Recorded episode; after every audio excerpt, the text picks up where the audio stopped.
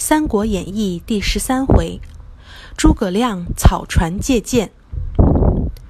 上一回合我们说到，曹操进军三江口，被周瑜打败了。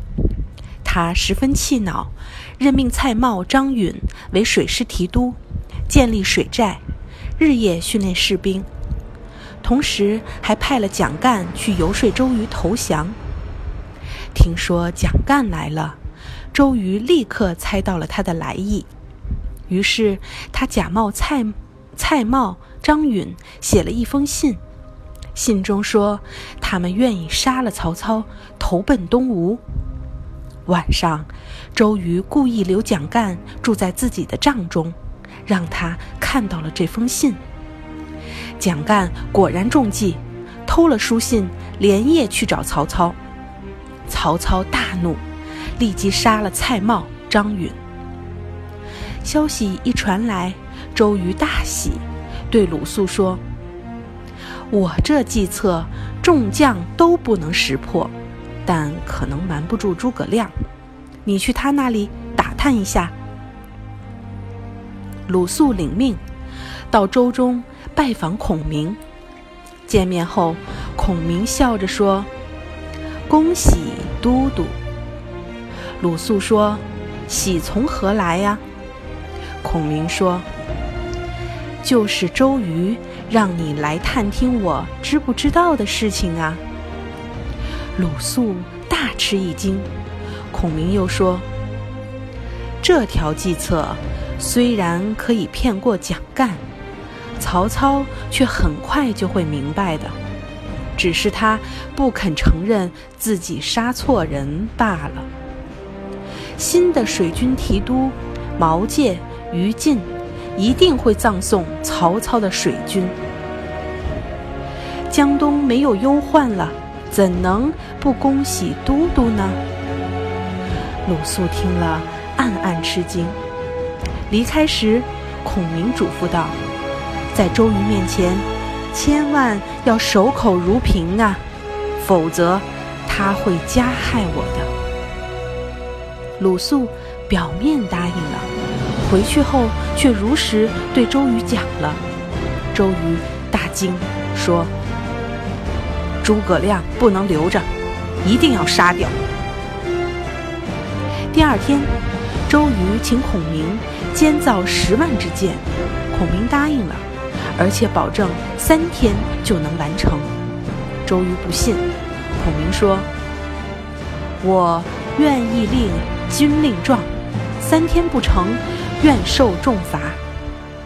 周瑜大喜，立刻叫军政司来立状。第二天，鲁肃受命来打探孔明的动静。孔明说：“你告诉周瑜，我知道了蒋干偷信的事儿。现在他果然来害我了，希望你救我。”鲁肃说。可我怎么救你呀？孔明说：“借我二十只船，每船军士三十人，船都用青布遮盖，再在两侧立上成树的草。这次可千万不要告诉公瑾了。”鲁肃答应了，果然没有对周瑜提起。两天很快就过去了，孔明没有任何动静。第三天四更时分，孔明请鲁肃到船中说：“请你一起去取剑。”鲁肃心中暗暗疑惑，只见孔明下令将二十只船用长索相连，向北岸开去。这时，水面上大雾弥漫，对面都看不到人。五更时，船靠近了曹军的水寨，孔明让船头朝西，船尾朝东，一字排开，令军士们在船上擂鼓呐喊。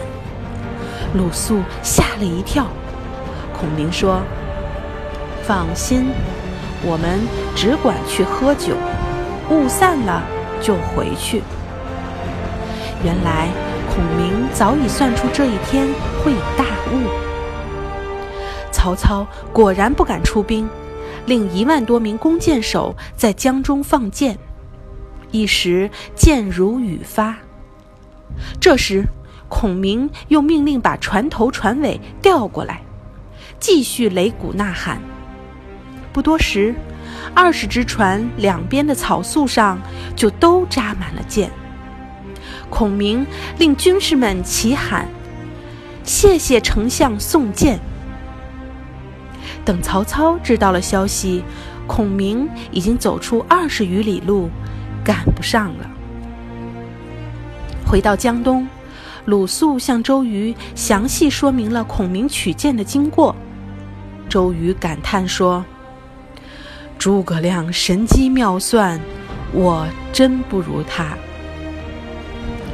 好的，小朋友们，这个回合的故事讲完了。诸葛亮猜到了自己的计谋，周瑜就想把他杀掉。这让我们看到了周瑜的心胸是多么狭窄。那么，我们看到比自己优秀的人的时候，该怎么办呢？是像周瑜这样嫉妒，甚至暗中陷害别人吗？当然不是。一个真正出色的人，对于实力比自己强大的人。是能够欣赏并向他学习的，只有这样，我们才能不断进步，让自己也变得更出色。